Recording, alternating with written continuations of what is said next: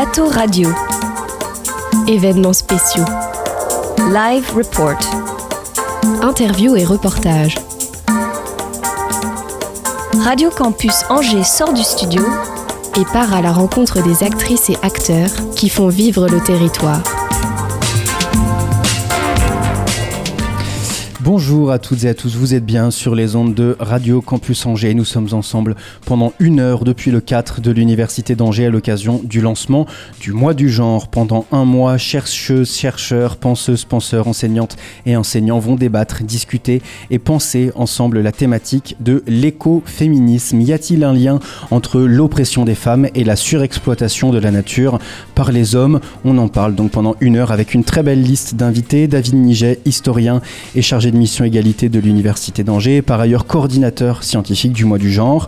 Catherine Passierani, vice-présidente de l'Université d'Angers en charge de l'égalité. Chloé Langeard, sociologue à l'IUT d'Angers et directrice du service Université d'Angers Culture. Et enfin, Jeanne Burgard-Goutal, agrégée de philo, spécialiste de l'écoféminisme, thème donc de cette édition 2023. Le mois du genre, c'est 29 événements du 13 février au 17 mars, aussi sur le Centre FM, partenaire de l'Université d'Angers. Le lancement de cette semaine, c'est maintenant au 4 et sur les ondes de votre radio. On est parti pour une heure ensemble.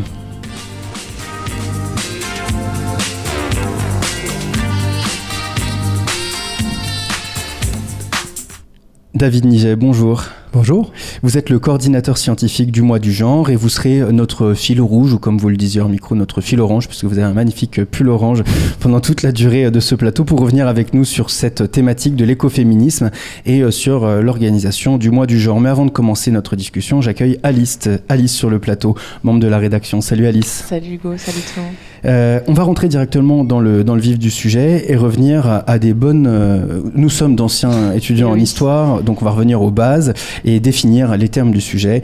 L'écoféminisme, c'est quoi? Et oui, pour répondre à cette question, j'accueille Jeanne Burger-Goutal. Bonjour, bienvenue sur ce plateau. Bonjour. Alors, comme l'a dit euh, Hugo, vous êtes agrégé de philosophie et spécialiste de l'écoféminisme.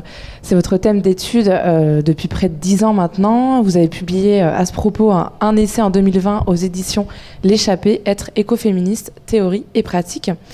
Alors ce mouvement est défini comme un mouvement estimant euh, que l'oppression des femmes et la surexploitation de la nature par les hommes sont liées.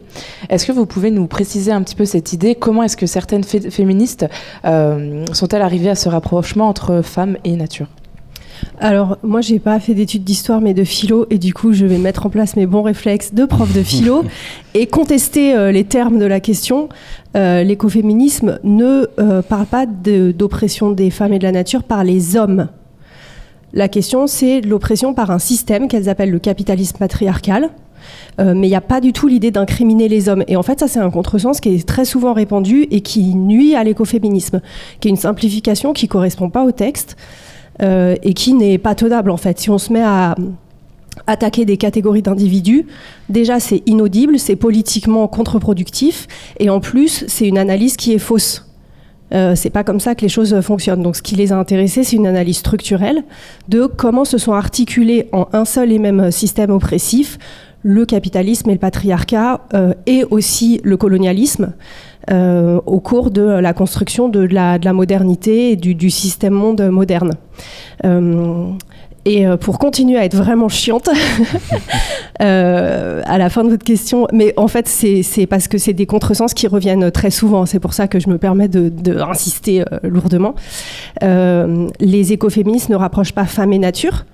Euh, contrairement à ce que vous avez dit dans votre question. En fait, ce qu'elle cherche à comprendre, c'est l'articulation entre des systèmes de domination. Donc entre la domination sur les femmes et la domination sur la nature, mais aussi, même si ça s'entend pas dans le terme écoféminisme, euh, entre ces deux formes de domination et les dominations de classe. Euh, il y, a tout un... Enfin, ça, sont très inspirés du marxisme, donc cette question de comment s'articule la domination de classe dans le capitalisme avec des dominations de genre, elles en font jamais l'économie, et la domination raciale, ou euh, la domination internationale euh, des pays euh, riches sur les pays pauvres. voilà, donc c'est un peu ça le, fil rouge ou fil orange ou fil rose de l'écoféminisme, c'est d'essayer de comprendre comment des systèmes de domination se sont articulés avec au moins la triade de tout féminisme intersectionnel, c'est-à-dire sexe, race, classe ou genre, race, classe, et en ajoutant la question du rapport à la nature. Euh, David Niget, pardon, vous qui êtes chargé de mission égalité au sein de l'Université d'Angers et coordinateur scientifique de ce mois du genre, vous, c'est quoi votre regard sur l'écoféminisme? Quel est mon regard sur l'écoféminisme? Bah, D'abord, euh, je, suis intéressé de, voir, d'entendre ce que dit Jeanne à l'instant, parce que, euh, parce que l'année dernière, euh, pour la première année, on avait décidé de donner une coloration au mois du genre et on avait décidé de, choisir le thème de l'intersectionnalité. Donc on part finalement de ce socle-là sur lequel on a réfléchi l'année passée pour pouvoir élargir peut-être un peu le propos aux non-vivants en fait. Et, et, et avec l'écoféminisme, je pense que qu'on va pouvoir faire ça. Madame Burga Goutal, Burgar Goutal, vos recherches, excusez-moi, euh, sur l'écoféminisme mêlent une approche théorique et vécue. Euh, après dix ans d'études, près de dix ans d'études, euh, avec cette approche vécue, justement, qu'est-ce que vous avez appris? Est-ce que vous, vous avez vécu de façon intime cette appropriation sur votre corps?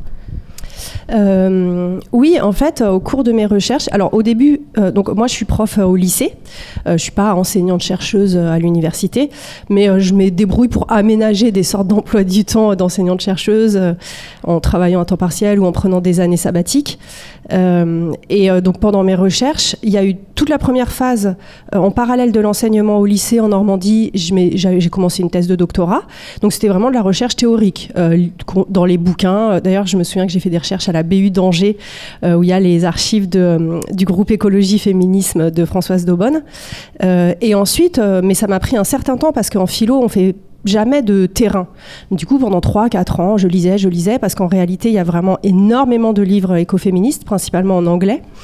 Mais au bout de ouais, 3-4 ans, je me suis aperçue qu'il fallait absolument que je, que je m'immerge davantage. Et jusque-là, c'était pas vraiment possible parce que euh, quand j'ai commencé ces recherches, c'était en 2012, je crois, et en fait, il n'y avait pas vraiment de groupe écoféministe. En France, c'est à partir de 2016 que ça a commencé à réémerger, bon, avec une cassure au moment du Covid, hein, comme tous les groupe militant de terrain. Euh, mais voilà, et donc euh, à partir de là, euh, j'ai été amenée à faire à la fois des expériences qui relevaient de sortes de terrain, comme en anthropologie. Donc par exemple en passant trois mois en Inde dans l'ONG de Vandana Shiva, qui est une philosophe et militante écoféministe, puis dans d'autres ONG féministes avec un volet agriculture bio. Et puis aussi des expériences qui étaient plus directement articulées à ma vie quotidienne en fait, à travers des rencontres de personnes qui que moi je me considère pas comme écoféministe, mais du coup de rencontres de, danseuses ou de cueilleuses euh, ou de euh, voilà de, femmes euh, ou de collectifs qui se disaient écoféministes. Et j'ai été tentée de, de, vivre en autonomie. Enfin voilà, j'ai fait cette, cette expérience-là pour finalement choisir de retourner à l'enseignement au sein de l'éducation nationale dans, dans, le dur. mais voilà, ça a transformé aussi ma façon d'enseigner. Pourquoi est-ce que vous ne vous dites pas écoféministe alors que c'est votre sujet d'étude et que vous avez consacré dix ans de votre vie à, à l'étude de, de ce mouvement de pensée? Ben, En fait, euh, moi, c'est une question qui m'étonne toujours. C'est-à-dire qu'en philo, jusque-là, quand je travaillais sur Nietzsche, personne me disait Mais alors, t'es nietzschéenne ou pas? Quand je travaillais sur Hegel ou Rousseau, enfin, personne m'étiquetait euh, hegelienne, rousseauiste. Et si, euh, je travaillais sur le nazisme, personne penserait automatiquement que je suis nazi. on peut être historien du nazisme. voilà, Anna Arendt, elle a écrit sur les totalitarismes. on ne se dit pas Ah, Anna Arendt est totalitaire. Et moi, je croyais qu'avec l'écoféminisme, j'aurais cette liberté qui est vraiment euh, la base en philo. Et en fait, je me suis aperçue, et je pense que peut-être si j'étais un homme, ça serait différent, je sais pas, mais automatiquement, euh, j'étudie l'écoféminisme et euh, je suis une meuf, je suis écoféministe. Et en fait, pas du tout. Il y a à la fois des limites théoriques, un refus aussi de, me coller une étiquette. je me sens pas plus convaincue par les analyses écoféministes que par les analyses nietzschéennes, par exemple, pour reprendre cet exemple. Et ça veut pas dire que je suis hostile. C'est ça aussi qui était difficile, c'est que dans, le, dans la sphère universitaire, le fait que j'ai quand même des affinités affinité avec ce mouvement-là et des sympathies à la fois pour les valeurs et les personnes qui portent ce mouvement, euh, ça faisait comme si mon propos était euh, pas objectif et on cherchait à me coincer sur mon positionnement personnel. Euh, ce qui m'était jamais arrivé quand je faisais de la recherche sur d'autres sujets. Et dans le milieu militant, le fait que j'ai une sorte de regard euh, critique et que je me pose des questions, euh, donc que je sois ni pour ni contre, paraissait être une sorte de trahison, alors qu'en philo, c'est cette liberté-là que je trouve précieuse justement. Vous envisagez l'écoféminisme comme un, comme un sujet de réflexion philosophique? Oui, tout à fait. Au début, c'était euh, d'ailleurs un sujet de thèse de doctorat de philo. Mm. Mais en même temps, quand on est vraiment euh, imprégné par la démarche philosophique, les questions qu'on se pose, c'est jamais extérieur à la vie. Enfin, surtout quand on se lance dans une thèse, dans l'écriture de bouquins, ça veut dire que pendant plusieurs années, c'est notre vie et que ces questions-là, elles nous habitent euh, complètement. Voilà. Alors on, a commencé un petit peu à l'évoquer. Dans l'écoféminisme, la notion de reclaim, c'est-à-dire se réapproprier, est très importante. Alors comment faire le lien entre nature et le corps? Est-ce que ça veut dire que quand on se réapproprie son corps, ça veut dire qu'on se réapproprie aussi la nature? Alors, la notion de euh, reclaim, en fait, peut-être pour la euh, situer, euh, on pourrait la rapprocher d'une certaine façon si on, fait le lien entre le féminisme ou l'écoféminisme et d'autres mouvements de lutte contre des oppressions, par exemple la lutte antiraciste. On pourrait rapprocher ça de la question de l'inversion du stigmate, c'est-à-dire le fait de se réapproprier un terme qui a été utilisé comme, une insulte, comme queer ou euh, negro voilà, pour le mouvement LGBT ou pour le mouvement euh, des Noirs américains. euh, ou encore, on pourrait rapprocher ça de. euh, euh, j'ai perdu le fil, bon, c'est pas grave. Enfin, en tout cas, l'idée, c'est que euh, on se situe dans un, un, monde dans lequel euh, il y a des rapports de domination qui vont aussi de pair avec des hiérarchies de valeurs, et que par exemple, ce qui est genré féminin, euh, même si c'est tout à fait euh, discutable que ça soit le cas, mais voilà, ce qui socialement a cette étiquette-là va être considéré comme inférieur à ce qui est genré masculin. Par exemple, on va se réjouir euh, qu'une euh, qu'il y ait des, équipes de foot euh, féminines, euh, parce que les trucs de mecs c'est vraiment bien. Donc quand il y a des femmes qui font des trucs de mecs, qui font du foot, c'est vraiment bien, c'est un progrès. On se réjouira moins qu'il y ait des garçons qui mettent du vernis à ongles et qui, qui font du tricot, parce que ce qui est féminin, c'est quand même euh, pas terrible. Et donc l'idée de Reclaim, c'est justement d'inverser ça, ou en tout cas de remettre ça en question et de dire, en fait, les activités traditionnellement féminines, s'occuper des autres, faire à manger, s'occuper d'une maison, coudre, euh, soigner les bobos, s'occuper des vieux, euh, etc. euh, et qui sont aussi beaucoup d'activités qui permettent une forme d'autonomie. Par exemple, si je sais coudre, j'ai pas besoin d'exploiter des ouvrières chinoises à l'autre bout du monde. Donc il y a aussi une démarche anticapitaliste là-dedans. Et donc le reclaim, c'est se réapproprier toutes ces activités avec aussi l'idée de les réinventer. C'est ça qui est important, c'est que euh, reclaim, c'est pas juste je me réapproprie le cliché traditionnel de la féminité. euh, ce qui en fait est un piège euh, patriarcal, euh, mais c'est de dire je me les réapproprie tout en les réinventant pour changer la façon dont ça, ça fonctionne et la façon dont on le fait. Donc quand on reclaim, je sais pas, la broderie par exemple, il s'agit pas de rebroder en mode aliénation otage domestique, euh, ce, dont, ce, qui, ce qui dans une démarche féministe pourrait pas du tout être désirable. Il y a l'idée qu'on réinvente à la fois la façon de le faire, par exemple, je sais pas, en collectif, euh, euh, qu'on articule ça à une démarche d'émancipation. En plus de votre qualité de chercheuse et de professeur, euh, vous êtes aussi professeur de yoga. Euh, D'ailleurs, l'écoféminisme a développé. Oui, je sais, mais le Covid est passé entre temps et, et la vie a, on a décidé autrement. Mais Mais est-ce que justement en pratiquant le yoga ou en enseignant le yoga quand vous aurez le temps, euh, est-ce que vous vivez le yoga peut-être comme un rituel euh, qui vous permet de reconnecter, de vous reconnecter à la nature, à la nature, euh, d'être dans un bien-être physique et mental? Parce que euh, je l'ai pas précisé, mais l'écoféminisme a quelque part réinventé, développé une branche spirituelle. oui, alors bah, d'ailleurs, le- mon, mon prochain bouquin sera qui sortira je- dans quelques mois, le temps que Aurore dessine, ça sera de nouveau avec Aurore Chapon, la même dessinatrice avec laquelle j'ai fait euh, Resistors, et euh, ça sera sur le yoga. Ce sera une sorte d'autofiction euh, philosophique sur le yoga. Euh, et effectivement, c'est quelque chose que, qui est important pour moi. Alors, en fait, je fais des ateliers de philosophie du yoga maintenant. J'enseigne pas de pratique euh, corporelle, même si moi j'ai une pratique corporelle, mais voilà. Et je suis toujours un peu gênée pour en parler euh, parce que euh, c'est des choses qu'il est très facile de tourner en ridicule et que moi-même j'ai tourné en ridicule pendant longtemps. Enfin, j'ai une éducation anticléricale, puis pareil en matière de féminisme, euh, je viens d'un féminisme matérialiste. Euh, donc, euh, tous ces termes de reconnexion, etc., c'est facile en fait de les ridiculiser, alors qu'il me semble qu'en fait, dans la, dans, au-delà du, du discours qu'on peut tenir dessus, dans la pratique quotidienne de, du souffle, de la sensation, de euh, la conscience d'une perception immédiate euh, de, du corps, euh, des rythmes biologiques, il y a quelque chose de très puissant. Mais je crois que c'est plus puissant quand on le fait que quand on en parle. Il y a, donc vous parliez de l'exposition Resistors euh, qu'on peut voir hein, partout autour de nous au 4. Il y a des, il y a des, il y a des planches qui sont, euh, qui sont exposées. Euh, vous vous posez une question. alors je suppose que c'est la quatrième de couverture qui est, qui, est, écrite sur, sur le mur en gros. Et dans la quatrième de couverture, vous posez une question. Comment des personnes sans pouvoir ni argent peuvent-elles changer le monde et le rendre à nouveau désirable? Eh ben, je vous pose la question. Alors évidemment, j'ai pas la réponse. Euh, mais il me semble que d'une certaine façon, en ce moment, avec le mouvement contre la réforme des retraites, c'est ce qu'on essaye de faire. C'est à, l'instar de ce qui a pu être fait aussi par le mouvement des Gilets jaunes?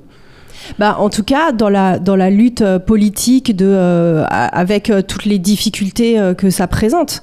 et, les échecs.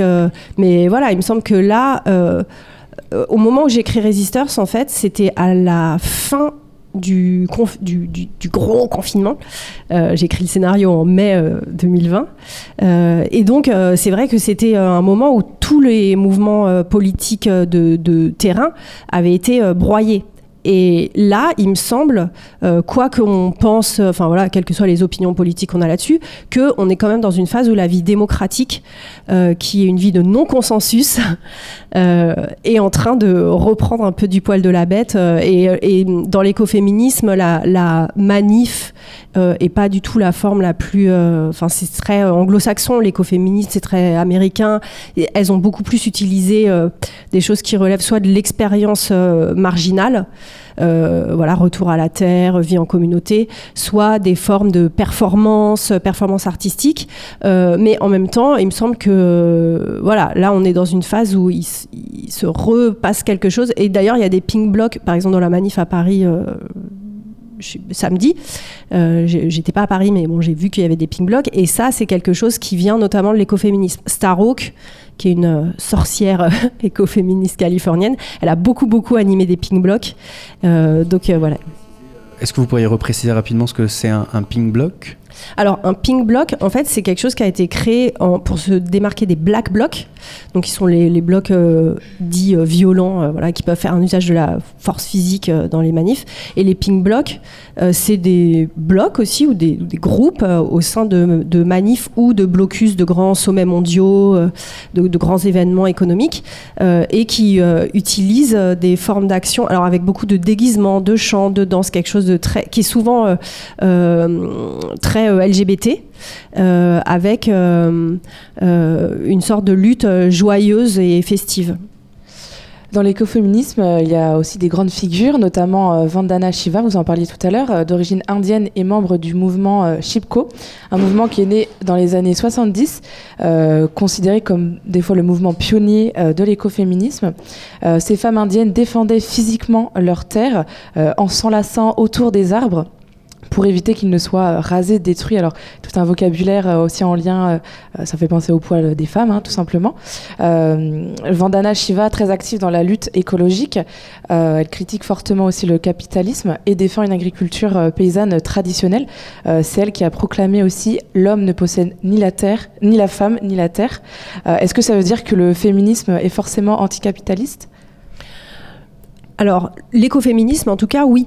Euh, c'est un, une, partie du, ou une, branche du féminisme qui est foncièrement et nécessairement anticapitaliste et qui vient de, voilà, de lutte contre les politiques de développement imposées aux pays du Sud, qui vient aussi de lutte antinucléaire, d'un terreau contestataire très, enfin aux États-Unis, c'est vraiment très lié à la culture hippie.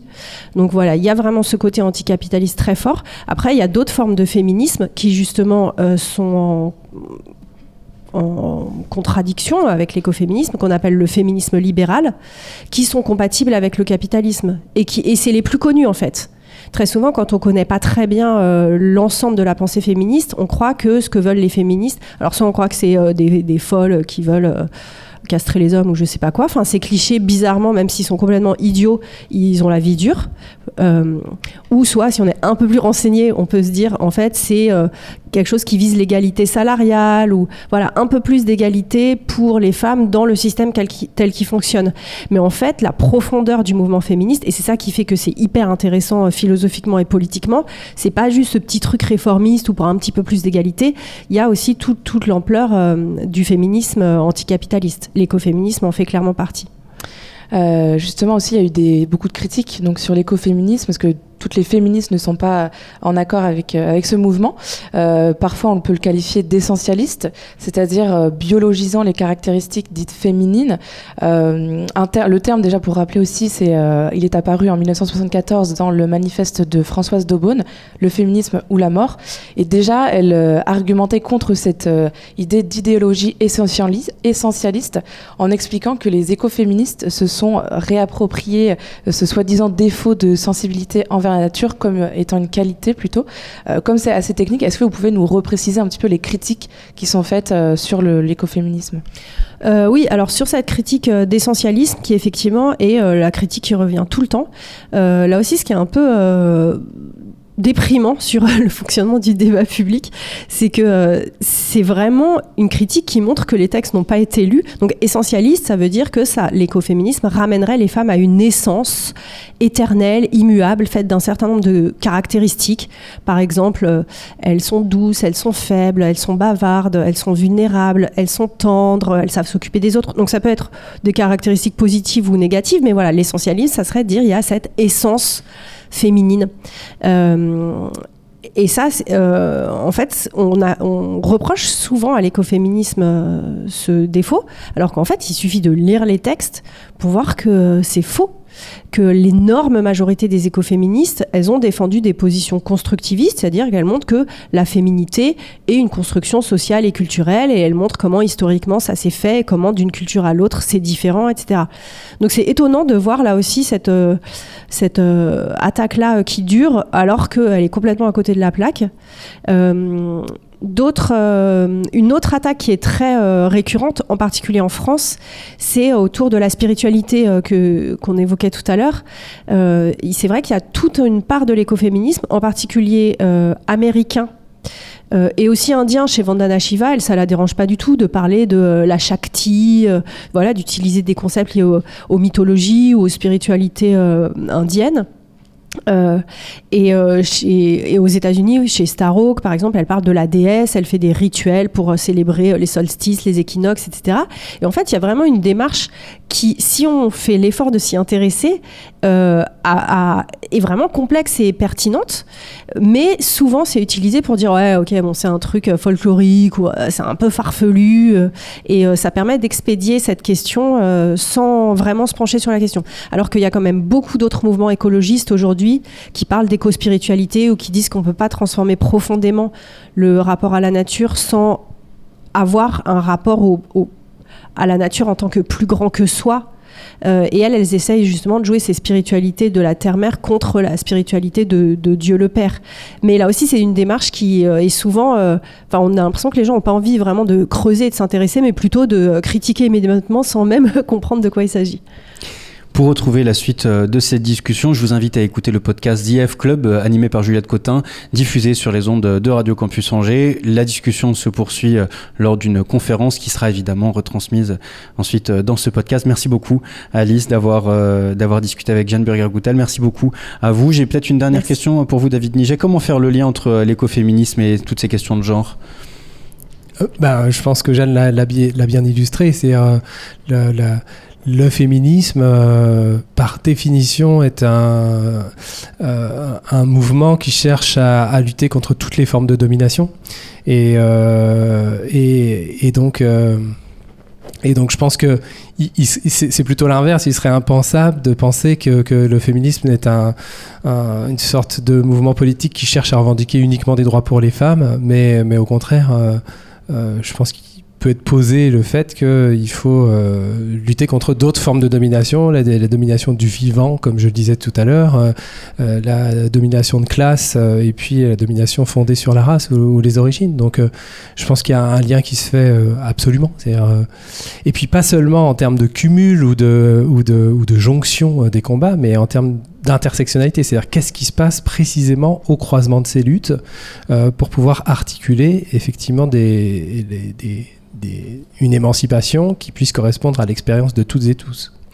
On se laisse euh, en musique euh, euh, pour quelques minutes et puis on revient juste après avec Chloé Langeard pour détailler le programme de ce mois du genre. Merci beaucoup à tous les trois pour cette, première partie de, de discussion et on se retrouve juste après.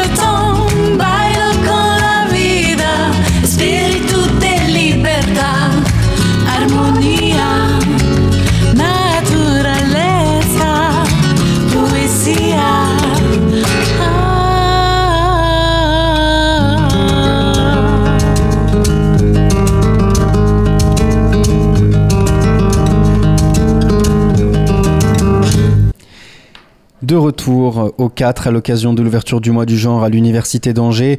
On vient d'écouter Universel, un morceau euh, de l'artiste Sultana. Euh, le mois du genre, c'est du 13 février au 17 mars, une trentaine d'événements, des conférences euh, organisées autour de cette thématique de l'écoféminisme. Et pour présenter en détail la programmation, c'est au tour de Mathilde de me rejoindre autour de cette, table. De cette table. Salut Mathilde, membre de la rédac hein, aussi. Et tu vas interroger Chloé Langeard, directrice du service culture de l'Université d'Angers. Et oui, Chloé Langeard, bonjour. Euh, vous êtes sociologue et directrice du service culture à l'occasion du mois du genre, euh, au programme des spectacles, conférences, expositions, tables rondes et même des concerts. Euh, alors ce soir va se, dérouler pardon, la soirée d'ouverture de la 7e édition 2023 consacrée à l'écoféminisme. ça se passe à 18h au 4. comment vous en êtes venu à choisir cette thématique spécifique? Alors on, l'a choisi avec la mission égalité puisque forcément c'est un, événement qu'on se partage. Euh, et pourquoi l'écoféminisme? Parce que cette année, euh, le service UA Culture a décidé d'axer sa sa thématique euh, sur la nature. Et donc, il nous a paru assez naturel voilà, d'interroger l'écoféminisme dans le cadre du mois du genre. C'était une thématique qu'on n'avait pas encore abordée et qui nous semble pas forcément accessible de fait. Donc l'idée c'était de pouvoir la travailler à la fois d'un point de vue scientifique et puis à travers aussi un certain nombre de médiums artistiques. Alors le, mardi 14 février de 10h à midi, euh, les culottés du bocal ont organisé une conférence gesticulée sur l'écoféminisme. Euh, ce spectacle est exclusivement réservé aux étudiants. Comment, euh, comment ouvrir le débat public à plus large que, que, les étudiants. Est-ce que c'est aussi le, but de ce mois du genre et de tous ces événements? Oui, parce que ce sont, ce sont des événements qui sont euh, tous euh, gratuits, accessibles à tous. Euh, là, l'idée, c'était de centrer effectivement sur la population étudiante parce que, encore une fois, l'écoféminisme, c'est pas forcément une notion qui parle à tous et toutes. et avec le slogan, justement, des conférences gesticulées, Pubis et forêts, arrêtons de tout raser, c'est une manière, on va dire, un peu percutante aussi d'amener les étudiants sur cette thématique. l'idée étant de les sensibiliser dès le départ, au début, donc, du mois du genre sur euh, justement euh, ce sujet et à travers euh, une conférence gesticulée, donc davantage théâtralisée, et qui part du vécu en fait de deux femmes et qui peut faire écho aussi à l'expérience que des étudiants, des étudiantes vivent. alors, vous avez une, grosse programmation cinéma avec des ciné-débats. Vous êtes d'ailleurs en partenariat avec les 400 coups. le cinéma, c'est un bon médium pour analyser et déconstruire le patriarcat? Alors il y a le cinéma effectivement avec les 400 coups, mais euh, pas seulement. On a aussi de la projection de documentaires. Euh, vous l'avez dit, des pièces de théâtre, des concerts. On pense que tous les médiums euh, finalement artistiques sont bons pour pouvoir approcher cette thématique et surtout pour pouvoir en échanger après avec les chercheurs. C'est-à-dire qu'à chaque fois, on ne dissocie pas la programmation artistique de la programmation scientifique. Justement, David Niget, est-ce qu'il y aura des temps d'échange après toutes ces conférences, ces rencontres, ces, temps artistiques? Comment est-ce qu'on amène euh, une réflexion à dimension scientifique à l'intérieur de tout ce patrimoine culturel qui nous est présenté? Ah oui, justement, on est à l'université, donc il ne s'agit pas de faire euh, de la programmation culturelle pure en quelque sorte. S'il n'y a pas débat, enfin le débat c'est ce qui caractérise l'université, c'est on est un lieu dans lequel justement il n'y a pas de consensus, il y, a toujours à minimum, à minima du débat euh, et, éventuellement de la controverse. Et c'est ça qu'on veut apporter, c'est-à-dire toutes les questions, toutes les interrogations autour de ce concept dont euh, Jeanne Burger-Goutal nous a bien montré qu'il était, euh, était à la fois complexe, mais sur lequel on avait plein de représentations erronées en fait. Hein, et donc c'est ça qu'on veut interroger de manière pas simplement à, encore une fois, faire un pas de côté euh, à l'occasion d'un festival, mais à vraiment transformer notre institution de l'intérieur, transformer euh, les enseignements, transformer euh, les représentations et les apports à la fois théoriques et culturels que peuvent recevoir les étudiants et les étudiantes. Donc, donc voilà, ce mois du genre, c'est pas uniquement un gadget culturel qu'on déploierait comme ça, c'est un événement fort dans l'année pour pouvoir réinterroger l'ensemble de nos pratiques universitaires. Est-ce que ça, fonctionne? Est-ce que vous arrivez derrière, derrière le mois du genre? Est-ce qu'il y a des, enseignants qui arrivent à se saisir des thématiques abordées autour du mois du genre pour repenser leur manière d'enseigner ou peut-être intégrer des, des, éléments culturels qu'ils ont pu, qu'ils ou elles ont pu voir à l'occasion du mois du genre? Alors, on n'a pas forcément de statistiques. On peut avoir des retours, effectivement. Alors, moi, j'en suis la preuve. C'est-à-dire que je ne suis pas forcément quelqu'un qui, dans mes recherches, m'intéressait aux inégalités genrées. Et il s'avère que de plus en plus, euh, c'est euh, voilà, une thématique que je travaille et qui traverse l'ensemble de mes travaux de recherche, puisque je travaille sur le secteur artistique et culturel. Et il s'avère que le secteur artistique et culturel n'est pas euh, exemplaire sur la question.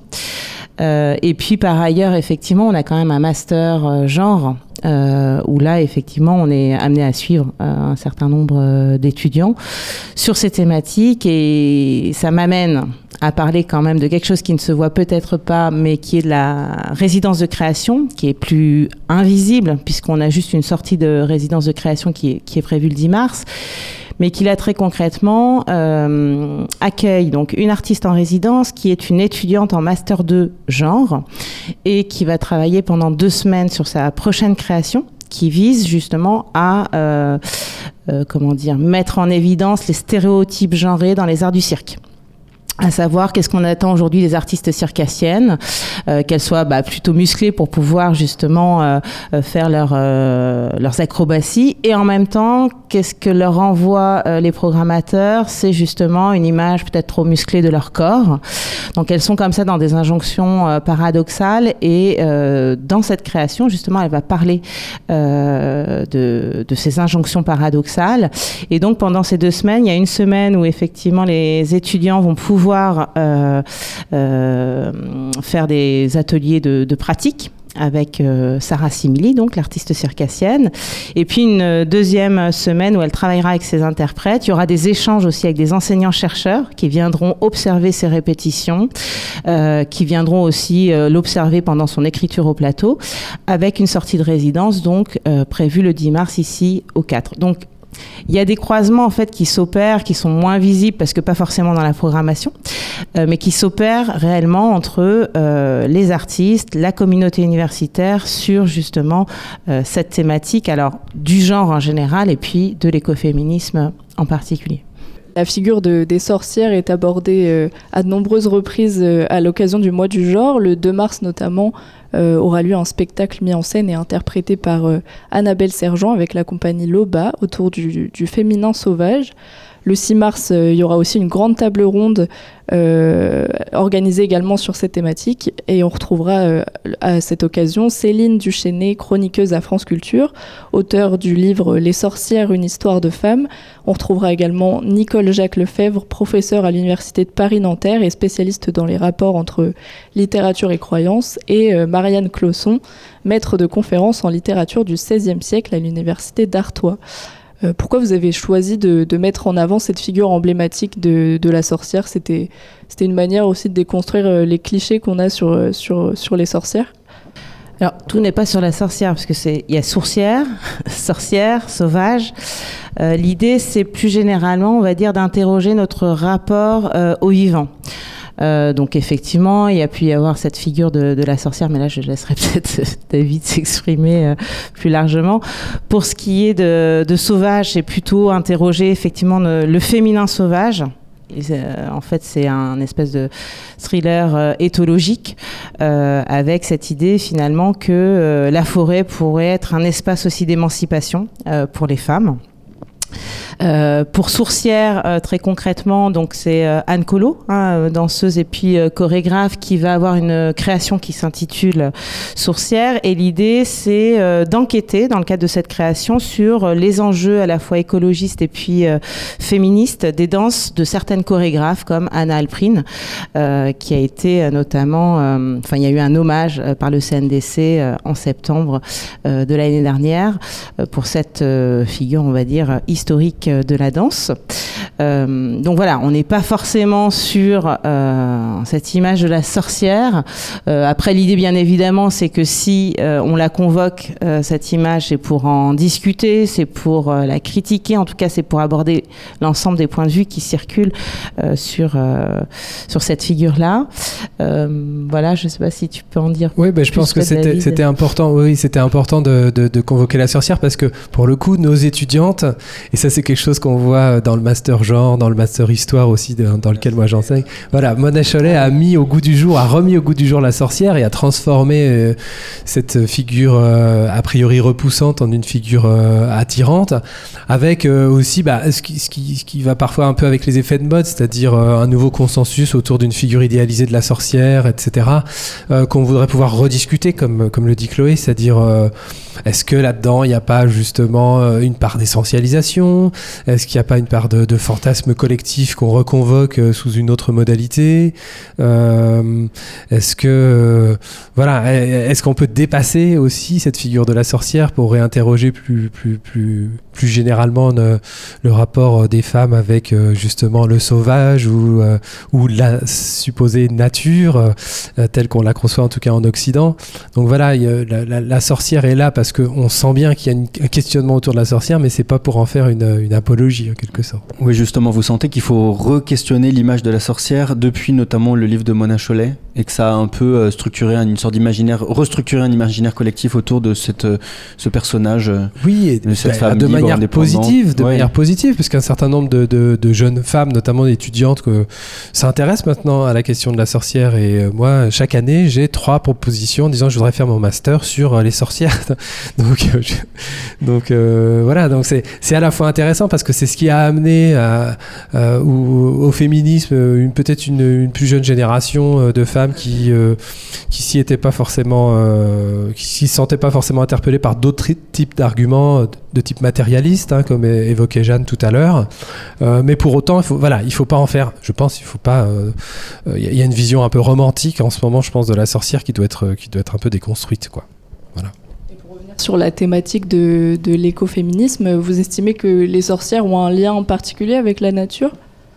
Bah, c'est comme ça en tout cas qu'on a réhabilité euh, qu'on a réhabilité cette figure euh, et c'est vrai que euh, c'est vrai que c'est aussi une des raisons, alors là je mets ma casquette d'historien, c'est aussi une des raisons pour lesquelles dans l'histoire, au moment même où justement la modernité capitaliste est en train de se construire, quelque chose entre le 17e et le 18e siècle, l'association des femmes avec l'élément naturel et la nature d'une nature pensée comme sauvage se fait. Euh, comme une association très péjorative en disant voilà c'est archaïque, désormais la nature il faut la dominer, il faut la transformer, il faut en exploiter les ressources et la figure de la sorcière a été construite dans l'histoire comme une figure repoussoire de la modernité en fait. Euh, et, et c'est intéressant de la voir revenir aujourd'hui avec un nouveau questionnement sur le sens du capitalisme, sur le, questionnement sur notre, sur notre destruction de la nature et de, et de, revoir, et de voir qu'aujourd'hui la sorcière a, a vraiment un caractère positif. Mais pour autant, il y a un risque d'essentialisation. Donc, euh, on doit l'appréhender de manière critique. Alors, le mercredi 8 mars, c'est la journée internationale du droit des femmes, mais pas que, puisque à midi 15, c'est le, projet de musée des féminismes qui sera présenté à la bibliothèque universitaire euh, Belle Bay. Il a pour objectif de pallier un manque, puisque, euh, aussi fou que ça puisse paraître, en France, il n'existe pas de, de musée consacré à l'histoire des femmes et leur combat pour l'émancipation. Euh, qu'est-ce qu'on pourra retrouver dans ce, dans ce musée-là? Ah, ah, alors ça, il faut venir justement pour le découvrir. Mercredi 8 mars à midi 15. Euh, voilà. C'était important pour l'université d'Angers, qui est quand même le plus grand fonds d'archives euh, du féminisme de France, de pouvoir aussi euh, euh, imaginer un musée. Christine Barr a été a participé à une exposition à Paris, parisienne citoyenne, au musée Carnavalet. Christine Barr, enseignante chercheuse à l'université d'Angers. voilà, c'est aussi important de faire vivre l'université d'Angers sur son territoire et pas seulement à travers des musées parisiens, je suppose. Oui, mais, et d'ailleurs, on laissera à Christine Barr le, Le soin de plaisir et le soin de présenter son projet, parce que là, euh, il y a, euh, on ne veut pas faire d'appropriation culturelle, en l'occurrence, à l'égard de Christine, mais, euh, mais en même temps, oui, ce projet de musée, il est extrêmement important. Il prolonge euh, le, musée des archives du féminisme, pas le musée, le centre des archives du féminisme, il prolonge le mois du genre, il vient pérenniser et concrétiser tout un tas de recherches sur le genre qui se passe à l'université d'Angers, en particulier sur les droits des femmes et sur le féminisme. Euh, et euh, bah, en tout cas, moi, ce que je peux dire comme chargé de mission égalité, encore une fois, je laisserai Christine détailler son projet, c'est que, que pour nous, ce serait là aussi un outil de transformation de notre institution. C'est-à-dire qu'on peut avoir l'idée d'un musée euh, comme ça, a priori, euh, qui soit euh, une vitrine de l'université. Là, c'est pas l'objectif. Le projet, c'est de transformer nos pédagogies, de transformer nos contenus d'enseignement.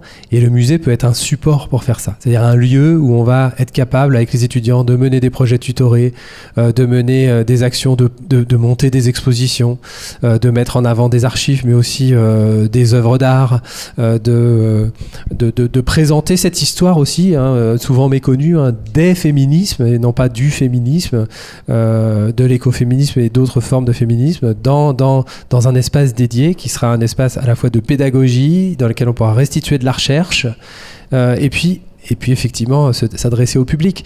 Donc voilà les intentions générales. Après, pour le détail, vous voyez avec Christine. Les études sur le genre, c'est une thématique euh, importante à l'Université d'Angers. Elle propose d'ailleurs depuis 5 ans euh, un master en études de genre qui fera l'objet d'une conférence euh, en ligne le lundi 27 février à 18h. Euh, David Niget, euh, vous qui êtes coordinateur du mois du genre, j'imagine que dans la programmation, euh, c'est aussi important de mettre en avant ce, que fait l'Université d'Angers autour des questions de, genre. Oui, c'est très important. C'est ma collègue Naïma Anafi, qui est historienne, et qui, dirige en fait et qui a monté ce projet de, master études sur le genre. Il faut souligner aussi que les étudiantes et les étudiants du master contribuent à l'organisation et au contenu scientifique euh, festival Le Mois du Genre, avec en particulier des ressources sur le site internet qui sont assez, euh, assez riches. Il y a par exemple tout un, item sur les concepts qui a été rédigé précisément par les étudiantes du master genre et mis à disposition euh, de, voilà, du public. Donc c'est un outil extrêmement utile pour nous. Voilà, on a des, concepts, des définitions précises qui ont été euh, construites avec des références scientifiques, euh, avec aussi des références militantes. euh, et toutes ces ressources sont accessibles sur, euh, sur, sur le site euh, web du, du mois du genre. Je, vous invite à y aller. Et puis, euh, et puis effectivement, le, le, le mois du genre, c'est aussi, euh, aussi une façon de dire. C'est un peu ce que je disais tout à l'heure. Il n'y a pas que les étudiants du master genre qui sont concernés, mais finalement. euh, est-ce que, la plupart de nos formations ne pourraient pas, euh, en quelque sorte, prendre un petit bout d'études sur le genre et re-questionner leur pratique Enfin, je veux dire, quelle est la formation qui ne pourrait pas, aujourd'hui, re-questionner euh, ses contenus d'enseignement, ses pratiques, ses objectifs pédagogiques et même, on pourrait dire, euh, sociétaux et citoyens, euh, à l'aune de la question du genre, quelle que soit la formation dans laquelle on, dans laquelle on est, ingénierie, santé, pharmacie, que sais-je encore, euh, il y a à réinterroger la question du genre.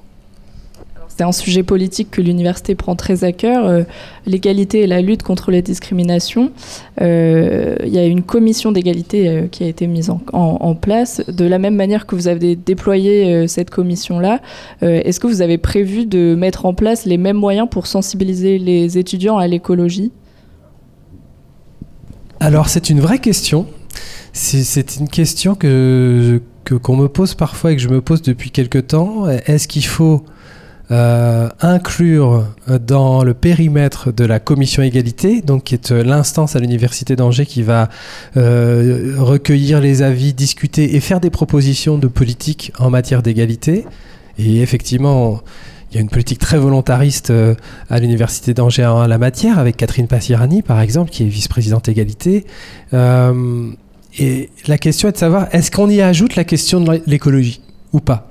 Et en fait, euh, bah, les avis sont partagés, donc ce, serait intéressant d'avoir euh, des discussions là-dessus cette année. Je, pense- que les, débats vont, vont, vont pouvoir en, être l'occasion, à l'occasion de ce, festival euh, centré sur l'écoféminisme, parce que parce que d'une certaine manière, on pourrait se dire, est-ce qu'on déforce pas la lutte pour l'égalité en y incluant des objectifs de développement durable, qui est une expression atroce que pour, pour ma part je n'utilise que très peu, sauf pour en dire du mal, comme là euh, Ou, euh, ou est-ce qu'au contraire, il faut être euh, véritablement inclusif et inclusive et prendre en compte le non-humain, comme je disais tout à l'heure, le vivant, dans, dans les politiques d'égalité? C'est une vraie question. C'est une vraie question. Je, j'ai beaucoup de collègues chargés de mission égalité qui, qui pour l'instant, refusent de prendre en charge ce mandat-là en disant ça, ça, va faire diversion en quelque sorte par rapport à nos objectifs réels, qui sont l'égalité de classe, l'égalité de genre, l'égalité, euh, disons, autour des origines ethniques euh, ou des origines géographiques. Euh, mais pour autant, ça mérite d'être discuté. Et je pense que voilà, ça va être la bonne occasion cette année. On avait encore énormément de, choses à présenter, notamment euh, Femmes de Méninge, jeudi euh, 2 et vendredi 3 mars au Théâtre du Champ de Bataille, euh, le concert de Eut au Chab le vendredi 3 mars à, à 20h30. Bon, là, toute la programmation évidemment est à retrouver sur le site de l'Université d'Angers, unif-angers.fr. Merci beaucoup Chloé Langard d'avoir répondu à, à nos questions. Euh, David Niget, on se retrouve euh, d'ici euh, deux minutes et vous allez voir, on va laisser un tout petit peu en musique. Merci beaucoup euh, à toi Mathilde d'avoir euh, mené cette interview. Une musique qui va vous, vous plaire, David Niget, euh, puisque elle s'appelle, et attendez, je vous le donne en mille, euh, Germaine Tillon. Il faut que je m'en aille. Avec la chanson de Germaine Tillon. Alors, je te, je te fais ce que j'ai fait. J'espère que ça vous plaira. Je... Bon, tac. por segundos. A un, dos, tres. A un, dos, tres.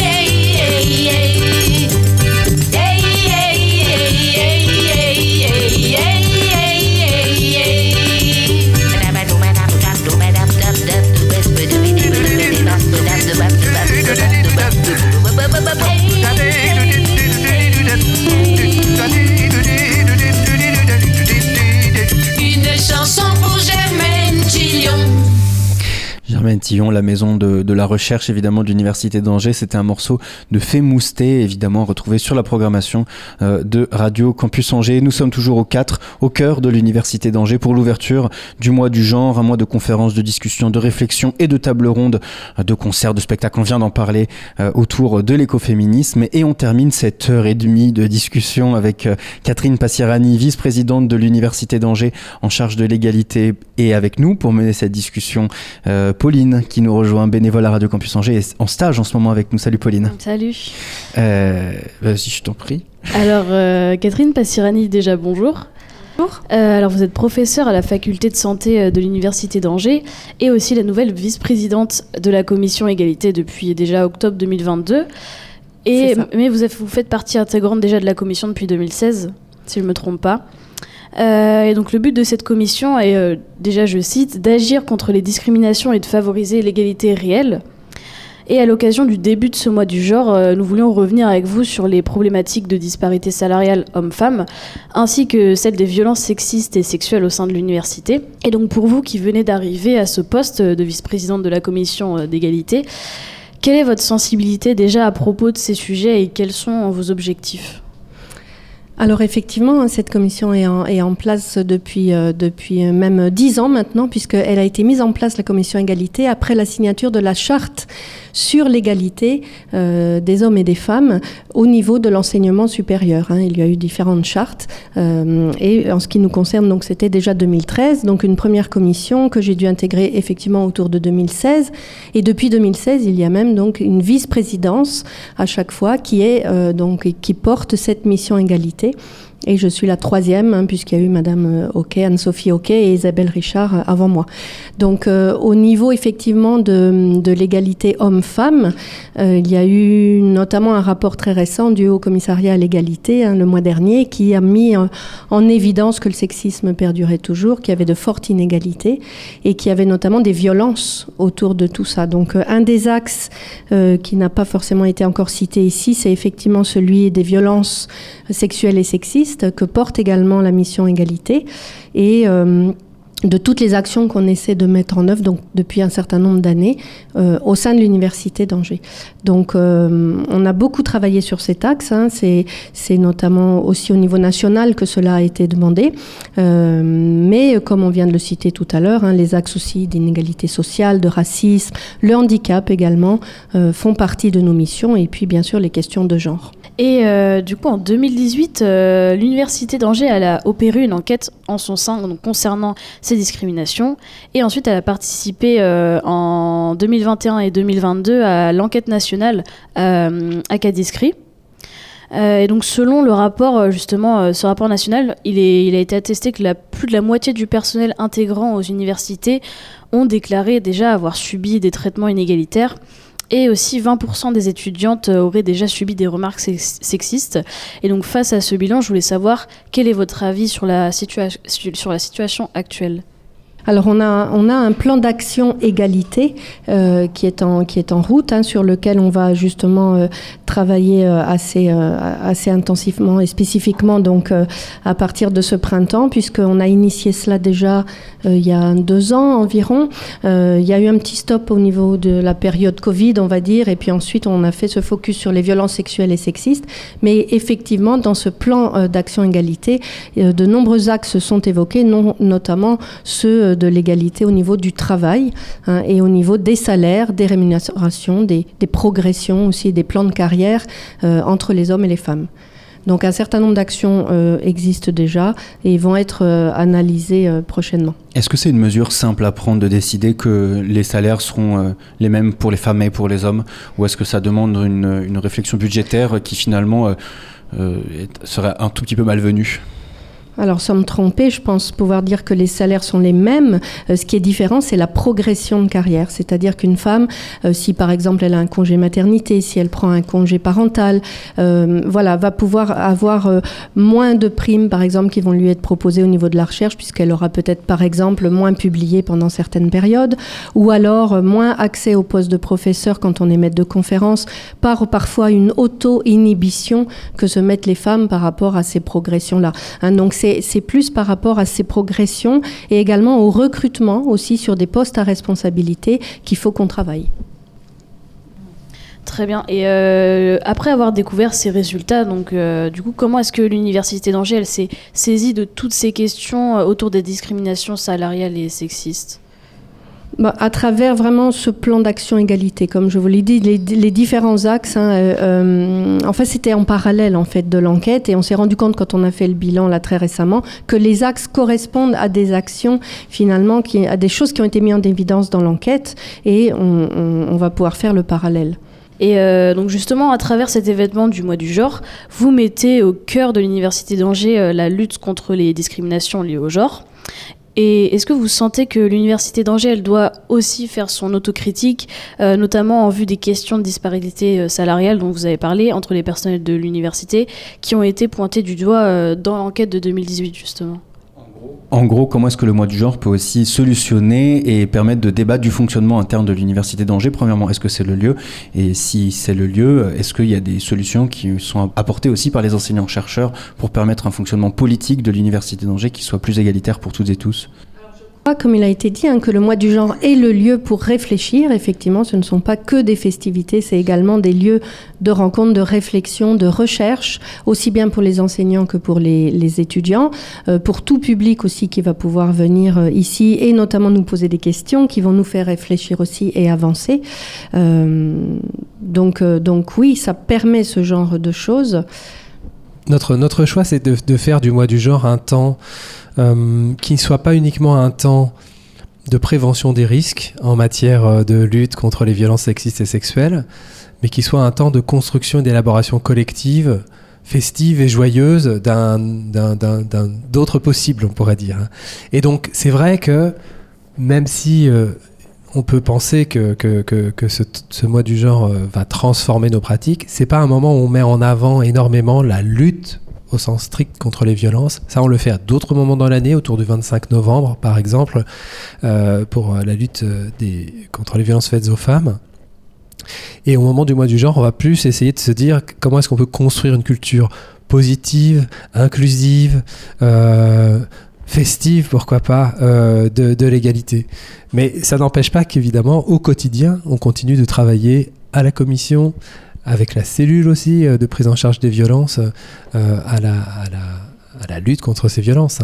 Simplement, c'est aussi une façon de dire, vous voyez, on n'est pas simplement là pour faire le- les gendarmes en quelque sorte, euh, on est aussi là pour construire des événements collectifs, créatifs, et, de montrer qu'en fait, il y a quelque chose de désirable dans un, dans un monde plus égalitaire ou dans une institution plus, plus égalitaire. Parce que, parce que la critique pourrait rapidement nous être faite de dire oui, vous nous, vous, êtes, vous nous surveillez, vous nous empêchez, on peut plus rien dire. Vous voyez ce, ce sentiment que peuvent avoir certaines personnes privilégiées de ne plus disposer de leur liberté de pensée et d'action à partir du moment où on pose les jalons d'une culture inclusive, quelle qu'elle soit. Et bien là, c'est une façon de dire, bah, regardez si en fait, c'est beaucoup plus agréable pour tout le monde de vivre dans un monde égalitaire et on essaye d'en faire la preuve par des événements culturels. Et pour conclure peut-être cette discussion, une dernière question euh, pour vous, euh, Madame Passirani.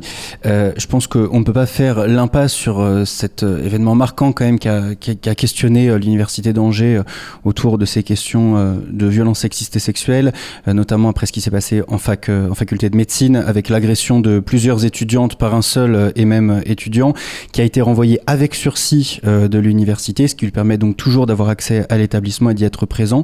Comment est-ce qu'on gère ça euh, aussi en tant que vice-présidente en, euh, vice-présidente en charge de l'égalité Alors, quand on est, euh, quand on est à ce poste, en fait, on, on, est entre, d'un côté, la, cellule VDH, violence, discrimination et harcèlement, et de l'autre côté, la cellule juridique de l'université, qui va ensuite pouvoir, par exemple, mettre en place une section disciplinaire.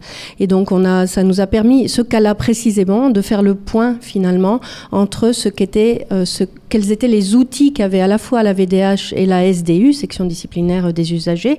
Et ce sont des outils qui sont bien précis qui ne sont pas des outils pénaux, par exemple. Là, on ne peut rien faire.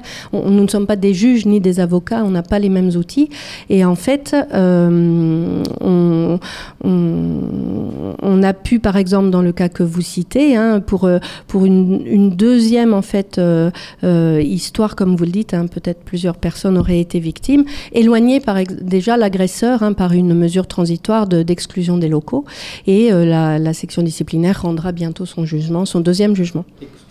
Exclusion des locaux, des locaux, ceci étant dit, il n'a été renvoyé de l'université d'Angers qu'avec sursis pour euh, les premiers faits qui lui, sont, euh, qui, qui lui ont été reprochés.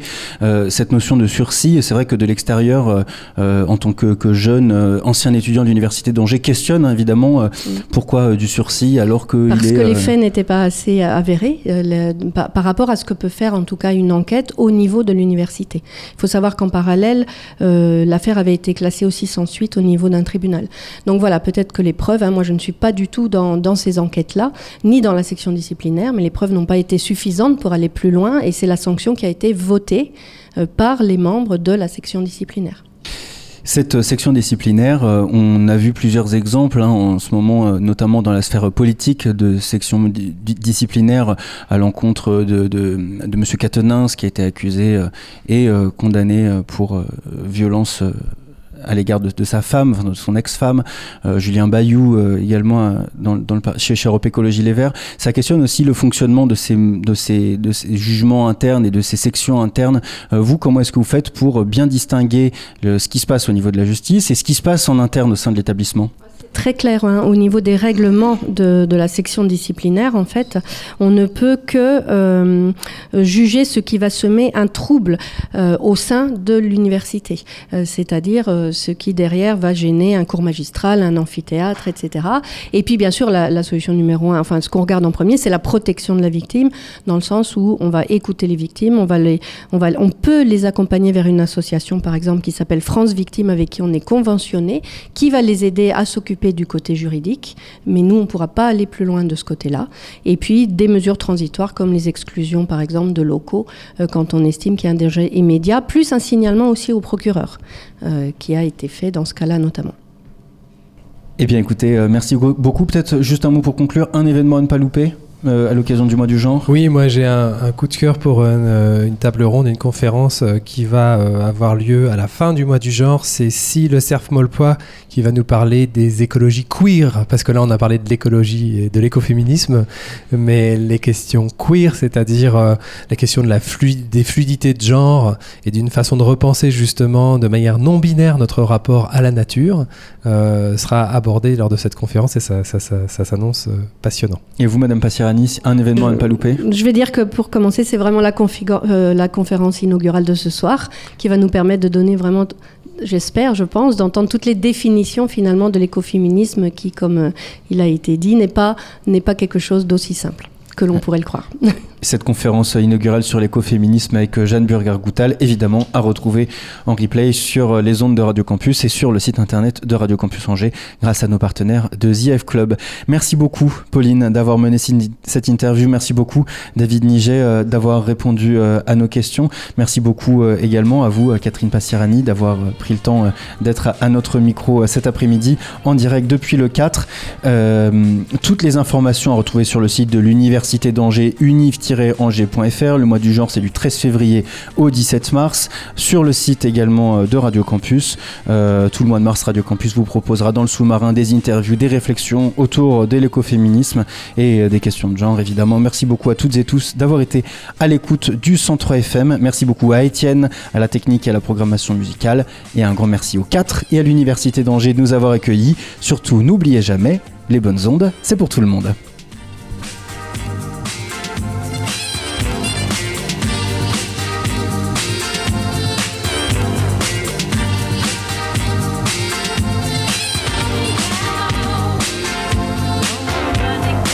Une émission à retrouver en podcast sur le www.radiocampusangers.com.